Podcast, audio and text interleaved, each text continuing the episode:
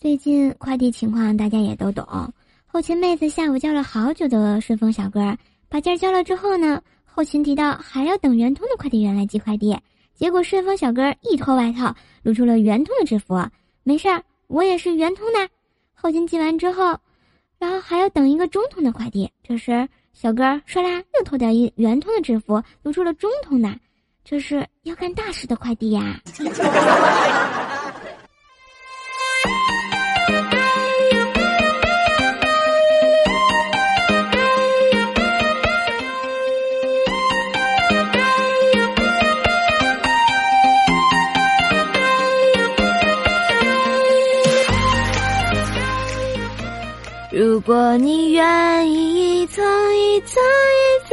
拨开我的外套，你会发现顺丰、中通、圆通、申通、汇通啊，天天晕倒。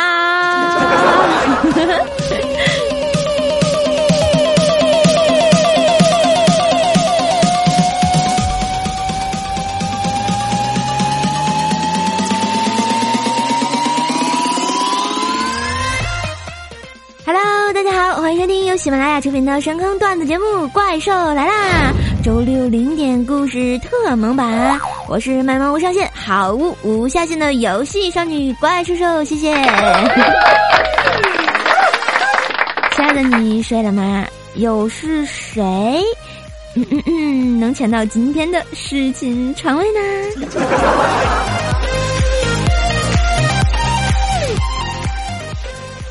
大家看啊，这双十一这帮商家呀，挨个给你发短信，像极了平时没事不联系，一结婚就给你发请柬的老同学啊，有没有？不过确实也蛮有效果的。这不听说双十一刚过六分钟，全国人民就消费了一百亿呀！啊，平均下来，中国十四亿人口，人均消费七个亿。于是我们一夜之间变土豪呀！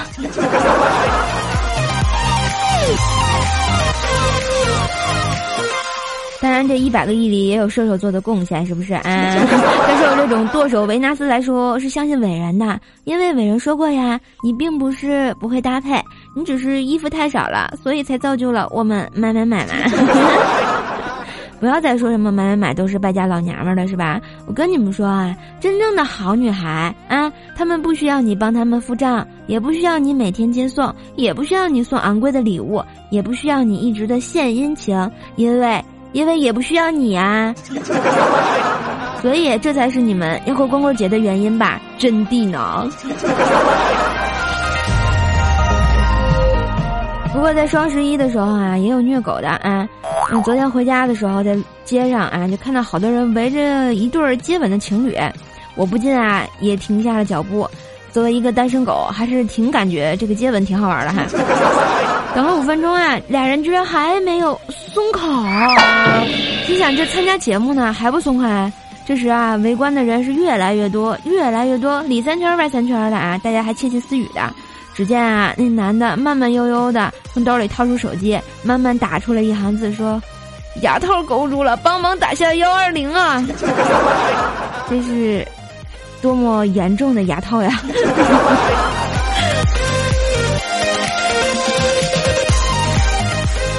走着走着，没走几步，居然碰见大师家的媳妇儿灭绝师太了啊！眼眶红红的。哎，我说这咋了呀？新海大师欺负你了？就听啊，师太一边抽着，一边说：“教主呀，别提了，我现在发胖了，发现新海对我呀兴趣缺乏，就去买了件性感的开裆内衣，想给他个惊喜。没想到啊，这个死鬼啊，看了半天，皱眉头说道。”哎呀，早就告诉你发胖了，你还不信？你看内裤都撑破了。这不要紧呢，心血来潮的想和心海洗个鸳鸯浴，我这脱光光的跑进了浴缸，死鬼却站在那里傻不动的。我说：“你快进来呀！”结果大师特别无奈的就说：“这不还有我位置吗？” 更要命的是啊，他跟我啪啪啪，非让我穿丝袜，我以为是他喜欢那口。后来才知道，他是怕我的腿毛扎腿呀！是我这日子没爱了，没法过了。哎呀，听了师太诉了半天的苦啊，当然，人家夫妻的事儿我这也管不了呀，只能宽慰一下师太呀。我就说啊，师太呀，这冬天呢是一个让胖子特别尴尬的季节。如果你穿的稍微多一丢丢吧，就有人说你胖了，嗯，才几天不见你又胖了是吧？如果你穿的稍微少一丢丢吧，别人就说我操，胖子果然是肉厚不怕冻啊，真尴尬。所以啊，咱们解决的办法只能减减肥了啊。至于减肥嘛，走走走，我请你吃好吃的，吃饱了咱再减。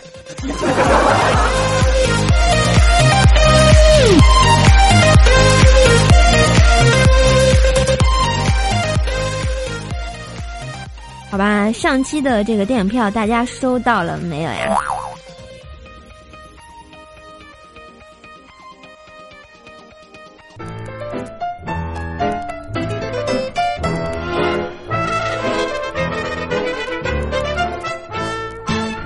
嘿，一段旋律，欢迎回来，这里是周六凌晨播出的《怪兽来啦》故事特萌版。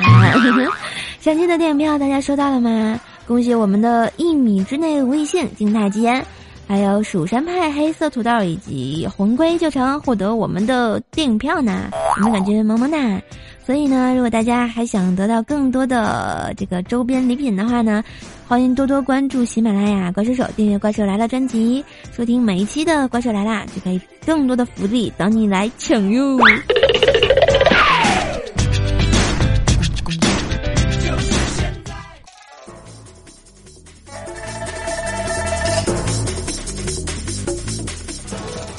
嘿，周六的故事时间到。上期啊，讲到了月如表哥刘金元和彩衣的故事。哎，有些事情呢，就是没有值得不值得，只有愿意不愿意呀。今天让我们来听接下来的故事吧。蜀山。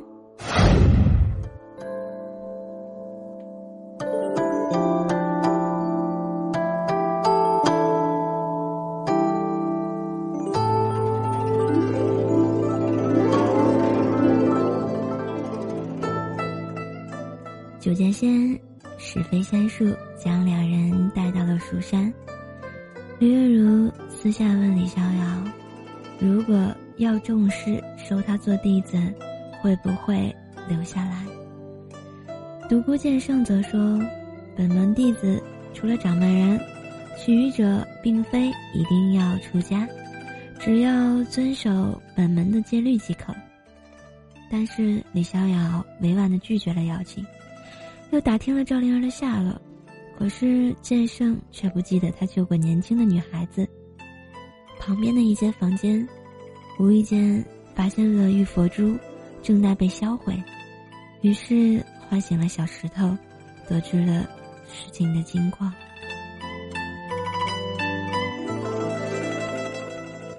李逍遥不由得怒火中烧，与剑圣直接闹翻了。准备硬闯锁妖塔，态度很坚决。九剑仙见状，传给他一些法术和几件法宝，其中九神咒只能用九次。林月如不顾自己的安危，坚持要一起去。仙剑中很多细节都不可小觑。就拿以上这一小段来说，剑圣不认识赵灵儿，可见他从未正视过妖怪，抓的时候根本。不问名字，而对于逍遥来说，冷不防发现灵儿的物品，不免产生被羁绊的强烈感觉。于是矛盾一触即发，简短的几句对话将气氛很快的提升到了高潮，同时激起对赵灵儿的同情心。至于她的身份究竟是人还是妖，这个问题被巧妙的带了过去，既暗示又不完全揭示，埋下了伏笔。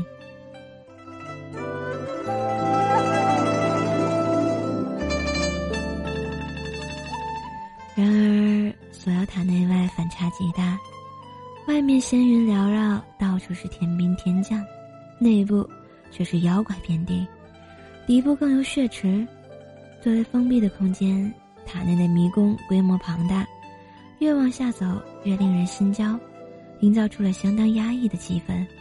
如此残酷的场景中，同样包含着精炼的小故事。九剑仙等蜀山中人反复提到有前辈犯了门规，畏罪逃入了锁妖塔中，连带当时追入缉捕的弟子，结果没有一个人能回来。塔中遇到蜀山前辈的夷陵，打败他之后，奇女蒋婉儿会出现，得知他有一半的妖族血统，尽管没有直说，但谁都明白，前辈所谓之罪。正是与妖族相恋，然而令前辈愧疚的却不是妻子和女儿，而是为了缉捕他而入塔，结果不得出的死去的师兄弟们。死去十八年了，灵魂还无法从自责中解脱。江婉儿的母亲看来身份也不是不低，往事令人遐想啊。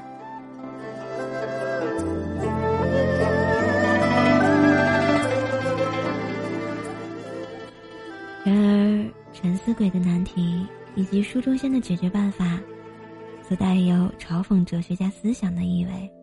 除了搞笑之外呢，其实也反映了仙剑的平民视角。天鬼皇如同黑帮老大，四肢发达却头脑简单。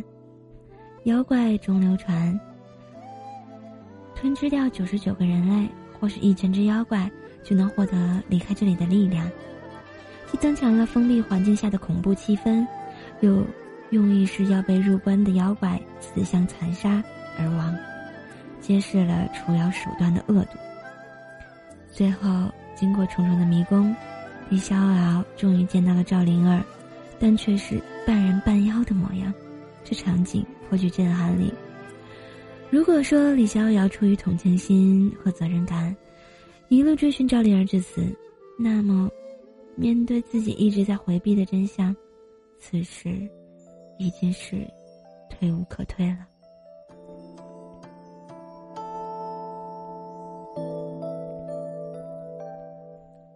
赵灵儿现出了原形，求生欲望渐消。他的诗既回顾了往事，更流露出了不满。毕竟他不知道李逍遥失忆的事情。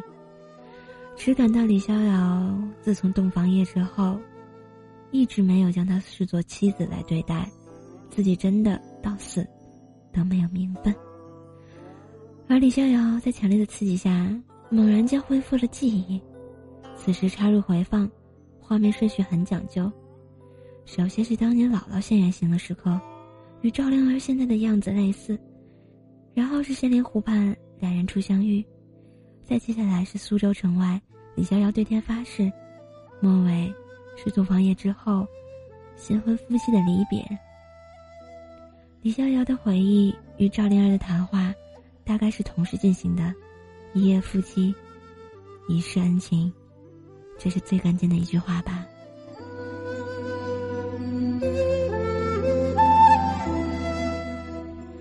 李逍遥和赵灵儿夫妻团圆，林月如站在一旁。表现的特别大度，他既不顾生命危险勇闯锁妖塔，又能坦然接受赵灵儿既已捷足先登，还不是人类的事实，只求三个人可以永远在一起，永远不分开。可惜镇狱冥王出现，三个人的对话被打断了。战斗过程中，赵灵儿的状态起先很低落，毕竟被折磨了那么久，受到致命攻击之后，他不但没有死去。反而力量觉醒，实力跃升。李赵二人对他的身份的接受，恢复了他的自信。战玉冥王要杀他，反而使他更加的坚强，勇敢承担自己的命运。求生意志强烈，身体潜能被激发。打败镇狱冥王之后，锁妖塔中的妖怪都来了，一起讨论出塔的方法。对话中揭示了锁妖塔的设计。制作者真的下过一番功夫，为了破坏锁妖塔，三个人要潜入到化雪池中，摧毁七根龙柱。该场景令人难受，过程也很繁琐。寻得赵灵儿，首先是大惊，然后是大喜。面对镇狱冥王，情绪转为悲愤，毁掉锁妖塔，终于逃出升天。没想到林月如却死了。很短的剧情。确实大起大落，所带来的情绪冲击，那是非常强烈的。论索亚塔的倒掉，直接先觉得是天意。独孤先生嘴上不服，却又主动救人，将他们带到了圣姑处。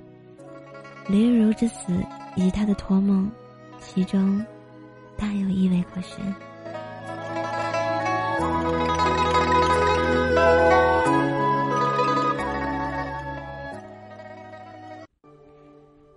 亲爱的小伙伴们，周末过得怎么样呢？有没有很愉快？希望大家喜欢这个温柔读故事的兽兽，周末愉快呀！喜欢本期节目呢，记得在喜马拉雅上订阅《怪兽来了》专辑，关注微信公众号“怪兽来了”，收看怪兽的游戏直播，关注新浪微博 @NJ 怪兽手查看怪兽的神坑日常。互动粉丝群呢是幺八七五三零四四五，不定时的诈尸陪你唠嗑哟。支持我也可以在淘宝上搜索“神坑早铺”，有爱早早带回家，么么哒，and 啪啪啪。好啦，今天的节目就到这儿，大家晚安，好眠，爱你们，下期见。